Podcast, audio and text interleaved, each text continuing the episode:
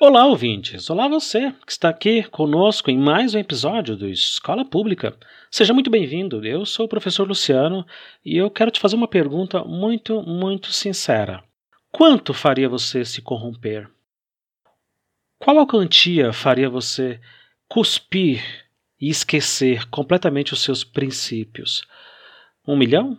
Dois milhões? Cinquenta milhões? Pois é, Vamos falar um pouquinho hoje nesse episódio que é praticamente um desabafo, praticamente uma, uma transcrição de algo que me aconteceu agora, recentemente, e eu quero aqui compartilhar com vocês. Fica aí, segue com a gente, que o episódio tá muito bacana. Vamos lá.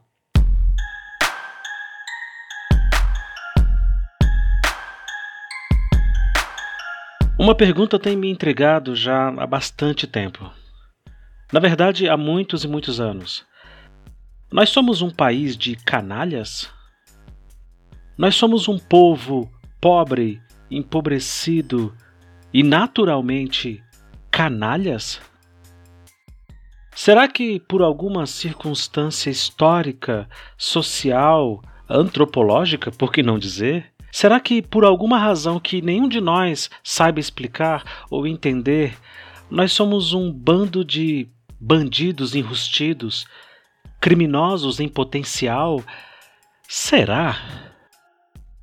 A julgar pelo governo que nós temos, pelos políticos que nós temos e por toda a polarização que nós vivemos já há alguns anos, onde amigos se tornaram inimigos, onde opiniões se tornaram verdades absolutas, e uma simples conversa de repente descamba para ofensa, para agressão, eu tenho sérias dúvidas sobre qual é a resposta para essa pergunta, sinceramente falando. A minha geração, que cresceu nos anos de 1980, ouviu dos mais velhos milhares de vezes: esse país não tem jeito. Aliás, eu ainda ouço isso até hoje do meu pai, que está aí, ó, próximo de fazer 70 anos. Falácias do tipo: "Não, o brasileiro ele é bom, o brasileiro ele é pacífico, o brasileiro ele é receptivo com os estrangeiros, com os gringos. Nós somos um povo forte, resiliente, um povo que sempre dá um jeitinho. Coisas desse tipo permeiam a nossa cultura e o nosso imaginário há muitos e muitas gerações. Se você quer realmente conhecer o Brasil, se você quer conhecer alguém que conhece o brasileiro muito de perto, converse com um funcionário público, converse com um médico, enfermeiros e o pessoal da saúde, converse com um policial, converse com um professor. Você vai ver que em determinadas circunstâncias e em situações muito distintas, essas pessoas têm contato, infelizmente, com o pior do Brasil. E às vezes essa barra é muito difícil de segurar. Muito difícil. Recentemente eu recebi uma mensagem de um colega, de um professor muito querido que eu tenho, entre tantos e tantos colegas. É, eu vou ocultar o nome por motivos óbvios, vocês vão entender já já. E ele me disse: Luciano, uh, tem um rapaz aqui que precisa de um reforço de matemática e eu vou indicar o teu nome. Eu vou dar o teu número para ele e aí, se te interessar, você conversa com essa pessoa. Parece que ele quer fazer alguma prova, algum concurso, sei lá o que. E você dá uma olhada aí e bate um papo com ele. Legal?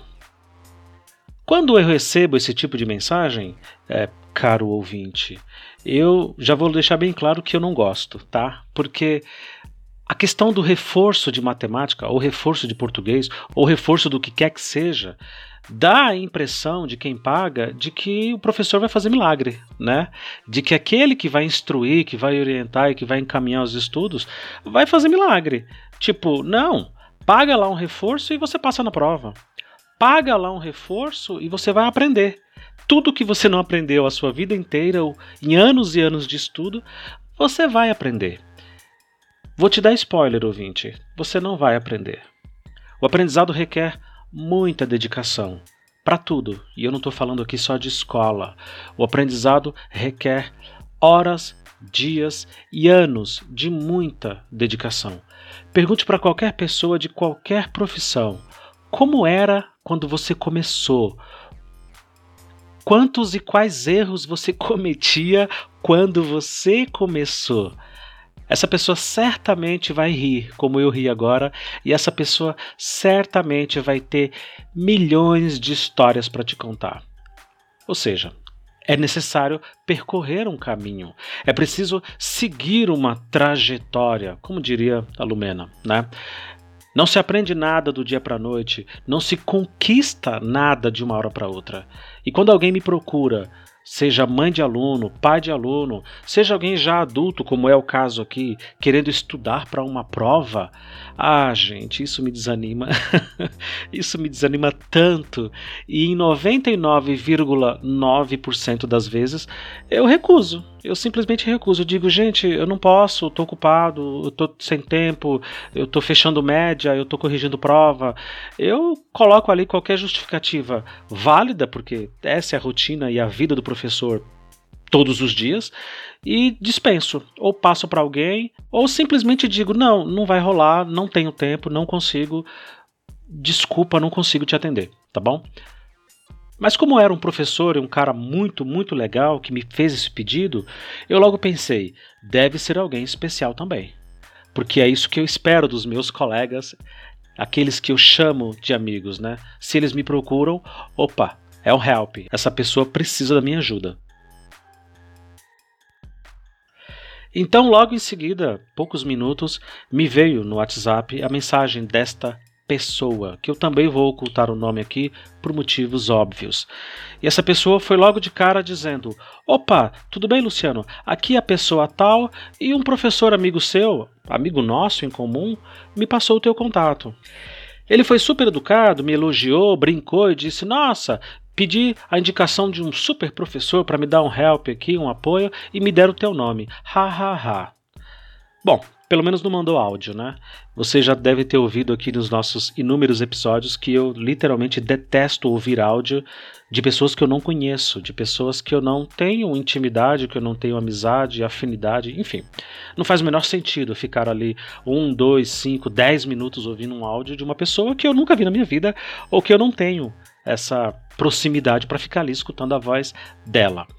Pois bem, imediatamente eu respondi, educadamente, como manda o bom protocolo da polidez, né? Olá, boa noite, boa tarde, pessoa que me escreve.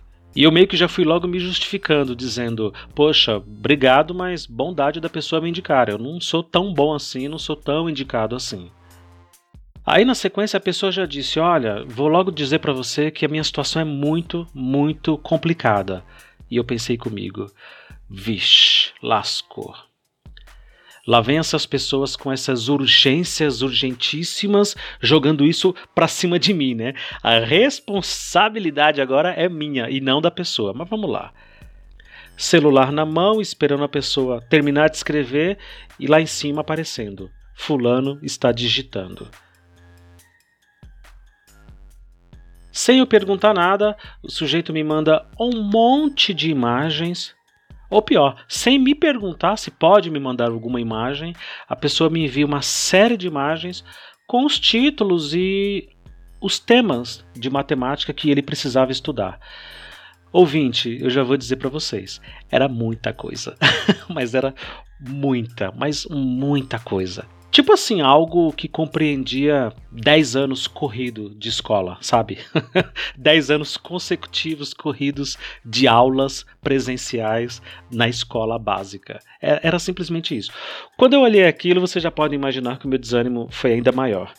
Mas vamos lá, né? Um colega que eu respeito muito, admiro muito, me indicou. Vamos lá. Olhei com calma aquele monte de imagem e na sequência ele me disse: e aí? Você manja desses assuntos aqui? Eu achei, achei fofinho, né? Tipo, e aí? Parece que tava, né, jogando. E aí? Tá, tá no teu peito agora. Você manja disso daqui ou não? Aí, professor, respira fundo. A gente está acostumado a lidar com uma sala de 40 pestinhas, quer dizer, 40 criancinhas pequenininhas de 11, 12 anos. A gente é trabalhado na paciência, mais ou menos. A gente é trabalhado ali na resiliência, mais ou menos. Eu respirei fundo mais uma vez e escrevendo pacientemente, respeitando a pontuação, respeitando o espaçamento das palavras dentro daquilo que é possível, né? Eu respondi: olha, tais e tais e tais e tais assuntos são de educação básica. Na verdade, eu queria dizer, querido, isso aqui é, o, é, o, é tipo 2 mais 2, né? Isso aqui, se você não sabe, tipo, se mata. Basicamente é isso, mas a gente não pode falar essas coisas. Eu jamais falarei isso aqui também. E aí, lá pelas tantas, eu disse: tem um único tópico aqui que me preocupa, que é limite e derivada em matemática. E a gente só vê esse tipo de coisa em matemática avançada, lá em cálculo 1 ou 2, na universidade. Uh, e resumi dizendo: olha, é muita coisa. De qualquer forma, independente do conteúdo, é muita coisa. Você precisa aprender tudo isso?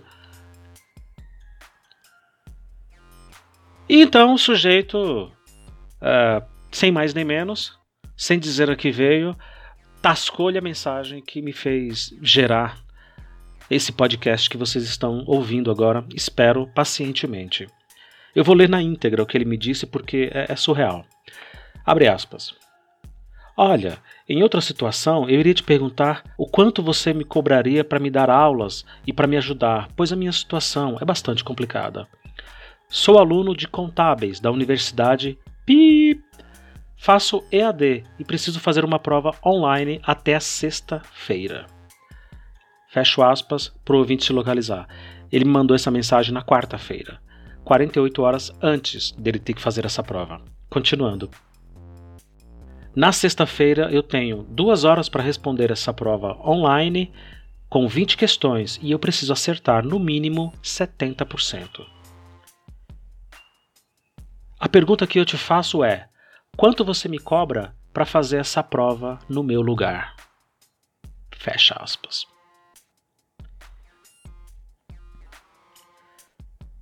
Caro ouvinte, Talvez vocês não me conheçam, a maioria de vocês não me conhece pessoalmente e não sabe o quanto esse tipo de coisa me irrita.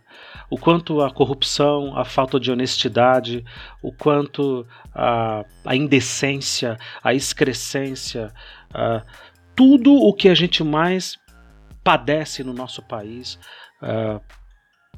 me incomoda, mas me incomoda de uma maneira que vocês não, vocês não são capazes de, de imaginar, sabe? É, e isso vai justamente ao encontro né, do começo desse episódio. Nós somos um país de canalhas, nós somos um país de criminosos, ou pelo menos criminosos em potencial. A gente só está esperando o nosso momento de cometer o nosso crime. A gente só está esperando a nossa vez de fazer a nossa cagada, a nossa merda. É isso? É isso que nós somos como povo, como nação, historicamente falando? Eu respondi pro cara uns dois minutos depois. Apenas uma palavra. Eita. Foi o que eu escrevi. Eita. Eu não esperava. Eu não esperava que alguém tivesse a audácia, a, a, a, a, indignidade de me propor algo desse tipo. Imagina isso, você chegar para um professor e pedir para que ele faça a prova no teu lugar. Você pedir para quem quer que seja fraudar uma prova, uma avaliação. Você pedir que alguém cometa um crime no teu lugar em troca de dinheiro. Como se não bastasse, ele mandou o um emoji de risadinha e ainda escreveu: direto e reto. É, direto e reto se tivesse estudado, né? Aí seria direto e reto. Mas vamos lá. Aí eu, ainda atordoado e ainda um pouco uh, uh, abobado com a situação, uh, tentei entender aquele momento, né? Para tentar me localizar e saber como eu iria responder o que eu já tinha em mente claramente que responderia. E eu disse: Desculpa, você está fazendo que curso mesmo? E aí ele me disse: Ciências Contábeis. o cara está fazendo ciências contábeis, acredite. Qual semestre? Eu perguntei. Aí ele me respondeu: Eu estou no último semestre e essa é a minha última prova. Dependo apenas dessa prova para pegar o canudo, para pegar o diploma. Lógico que eu respondi e não escrevi, apenas em pensamento, filho da puta. Lembrando, ouvinte, eu não conheço essa pessoa, eu nunca vi essa pessoa na minha vida. Na verdade, nem quero ver também.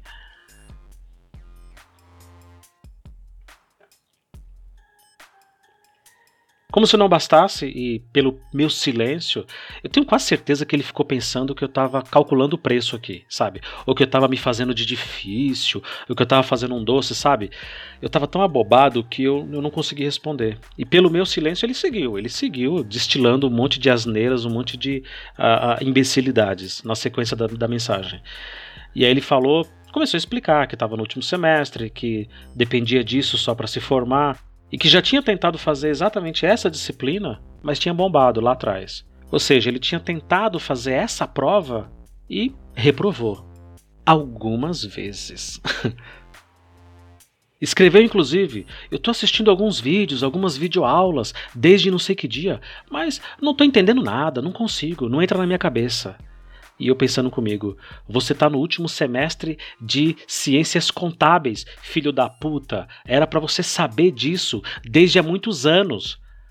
Era para você entender disso há muito tempo.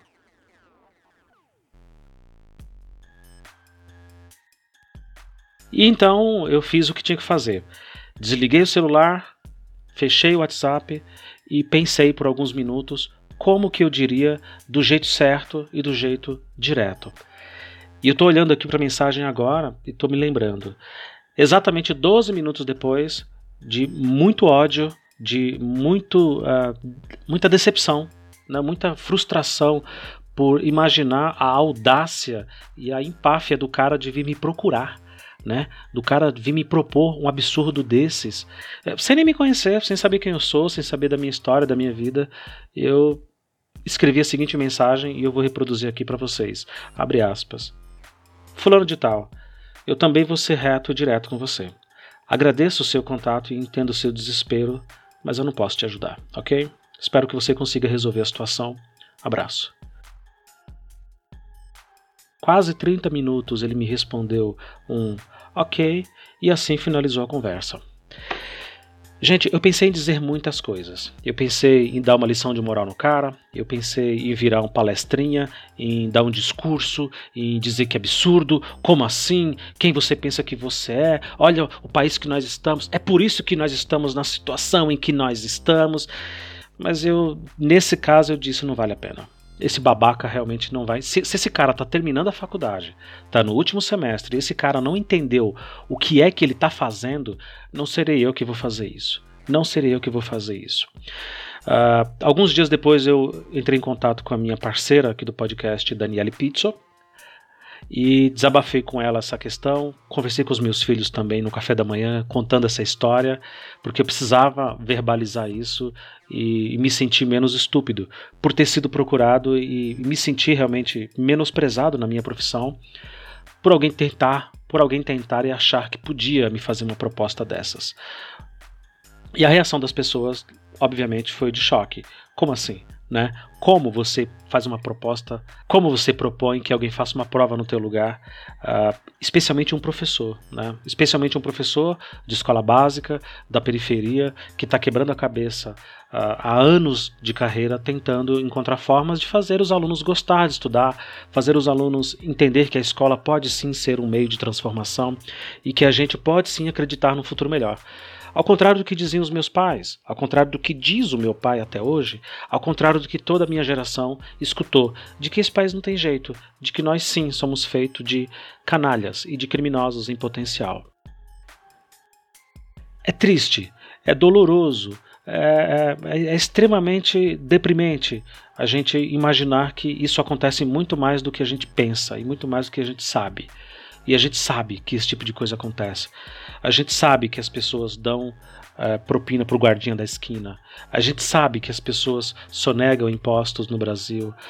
A gente sabe que as pessoas tentam de todas as formas burlar o sistema e superar o sistema apenas para se dar bem ou para ter alguma vantagem financeira. Esse episódio de hoje é só para mostrar o como a realidade dura e crua e horrível do nosso país, ela não está só em Brasília, né?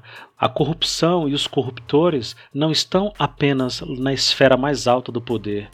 Ela está impregnada em todos nós. Ela está no meio de nós, né? dentro da nossa sociedade, quase que de uma maneira uh, normalizada, sabe? É normal ser assim, é normal se dar bem, é normal não estudar, é normal pedir para que alguém faça uma prova no teu lugar, é normal pedir que um professor faça uma prova no teu lugar para que você se dê bem. E é normal que você durma com a consciência tranquila, sabendo Ok, eu não estudei, eu não mereci esse diploma, mas o importante é que eu tenho o diploma, né? Eu posso me gabar que eu me formei em ciências contábeis, ou seja lá que porcaria qualquer pessoa queira se formar. E eu fecho repetindo a mesma pergunta do início. Nós somos um país de canalhas? Nós somos um país de bandidos e de pessoas que só estão esperando a vez para fazer o errado? Só estão esperando a sua chance de fazer a cagada more esse tipo de coisa me chateia. Esse tipo de coisa me deprime e me deixa muito, muito down.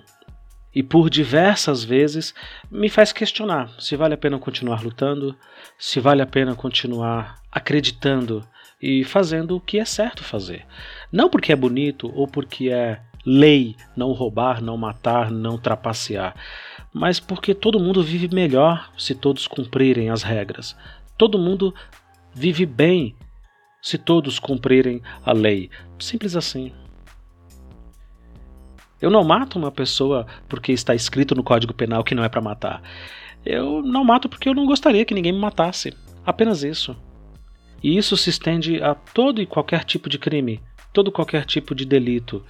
Eu não faço porque eu não gostaria que fizessem comigo. Ponto. E já respondendo a mim mesmo e a pergunta que eu acabei de deixar no ar, Sim, vale a pena. Vale a pena porque isso faz com que todos nós vivamos melhor. Muito, muito melhor. Se não em sociedade, pelo menos individualmente, com a nossa família, com a nossa própria consciência. Eu gostaria muito de dedicar esse episódio de hoje, esse episódio bem diferentão, uh, praticamente um desabafo, né? E já peço desculpa para vocês que me ouviram até aqui, que me acompanharam até aqui, a duas pessoas. Uh, a primeira ao meu tio, meu compadre Antônio José de Santana, que faleceu nessa semana e nos deixou uh, vítima do Covid-19. Ele ficou internado durante 15 dias e faleceu e muito rapidamente o seu estado piorou. Uma pessoa que vai deixar muita saudade na nossa família, uma pessoa, uma das pouquíssimas pessoas com uma das pouquíssimas pessoas que eu conheço com traços de honestidade e de decência que eu conheci em toda a minha vida e que vai fazer muita, muita falta. Essa semana foi a vez da nossa família chorar a perda de um ente querido uh, e o Covid-19 chegou na nossa família. Descanse em paz, meu querido. Descanse em paz, meu compadre. Você vai fazer muita falta. E gostaria de dedicar também a um parceiro, um parceiro muito especial que eu conheci quando esse podcast aqui começou. Ele também começou o podcast dele, que é o Otávio Augusto, lá do Voltcast. Ele, parceiro do Vinícius Coelho, criaram o Voltcast lá em Aracatuba e eu acompanho o trabalho deles desde o comecinho. Se eu não me engano, fui a primeira pessoa a fazer um comentário ou a fazer um elogio, uma crítica, enfim. Estava bem no comecinho, no primeiro episódio, e a gente fez essa, esse link, essa amizade até agora. Otávio, essa é para você. Uh, a gente tem trocado algumas ideias e alguns áudios no, no WhatsApp esse amigo, esse parceiro, esse pode mandar áudio à vontade, desabafando justamente essa questão da honestidade, da decência e da situação em que nosso país está nesse momento e em que nós nos encontramos. Otávio, uh, ao meu compadre, meu tio Antônio José de Santana, a todos os brasileiros e a todas as vítimas do Covid-19 e a todas as pessoas de bem que ainda creem, que ainda acreditam, que ainda esperam que exista justiça social e que exista um futuro melhor. Vocês não estão sozinhos. Eu não estou sozinho e eu tenho encontrado muita gente de bem. Esse babaca foi só isso, apenas um babaca, nada mais. E ele vai ter o que merece, certamente, na sua própria vida, com esse tipo de atitude, com esse tipo de pensamento altamente questionável, para não dizer criminoso. Otávio, ouvintes, vocês não estão sozinhos. Eu sei que nós não estamos sozinhos, nenhum de nós está. Vamos juntos a gente vai lutar e vamos conseguir. Ainda na nossa geração, ver nem que seja um pouquinho de melhora. E é justamente isso. As melhoras elas são lentas, graduais, não se não se muda nada do dia para a noite. Lembra que eu disse lá no começo? Você não estuda um conteúdo tão intenso como é a própria vida de uma hora para outra. Leva-se uma geração, ou às vezes duas ou três, para a gente ter um tiquinho ali de memória. E eu tenho muita esperança de que sim, nós vamos alcançar algum tipo de melhora e a gente vai viver isso, a gente vai experimentar isso e vamos poder contar para os nossos netos, sem sombra de dúvidas. Para você que me ouviu, me acompanhou até aqui, o meu muito obrigado e até a próxima. Ô mestre, bom dia, tudo bem? Ó, é, eu acabei de escutar o, o pod Whats aqui número 1. Um. Gente do céu. Bom, esses dias tá até aqui a última mensagem que você me mandou, não fica na bad não. E, e eu tava na bad justamente por conta do, do, do, de tudo que vocês falaram, né? É um desespero, é um sentimento de inércia que não é exclusivo da escola, não. Eu sinto muito isso, o sentimento de, de, de tipo, ó, não tem jeito, não tem solução, vem meteoro e restart, dá um reset aí, começa tudo de novo que deu errado.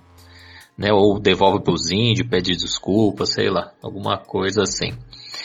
É, mas eu, eu refleti, é, você, essa reflexão de vocês, parece que eu já tinha ouvido já, porque justamente eu estava refletindo enquanto a gente fazia os episódios, né, com os políticos, esse pensamento de, pô, vamos, é, eu refletindo, né, sobre, vamos convidar mais políticos, vamos colocar eles aqui sentados, vamos perguntar, vamos saber o que eles pensam, né? Vamos dar essa voz é, que só o podcast pode, pode proporcionar, né? Que é esse negócio mais intimista.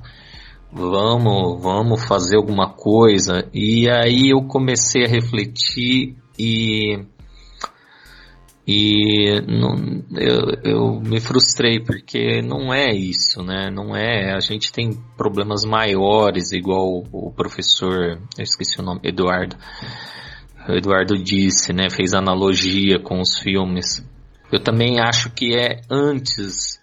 Essa analogia que ele fez é o resultado, não é a consequência, né? É, é o resultado. A pessoa que fez o filme lá, e nem estou falando especificamente dos Vingadores, é, ela já entendeu, né? Quem faz isso já entendeu essa cultura e está tirando proveito disso, simples assim. Refletir mesmo profundamente que, que é, por que o Brasil é o Brasil, né? Beleza? Obrigadão aí por ser orelha. Valeu, professor.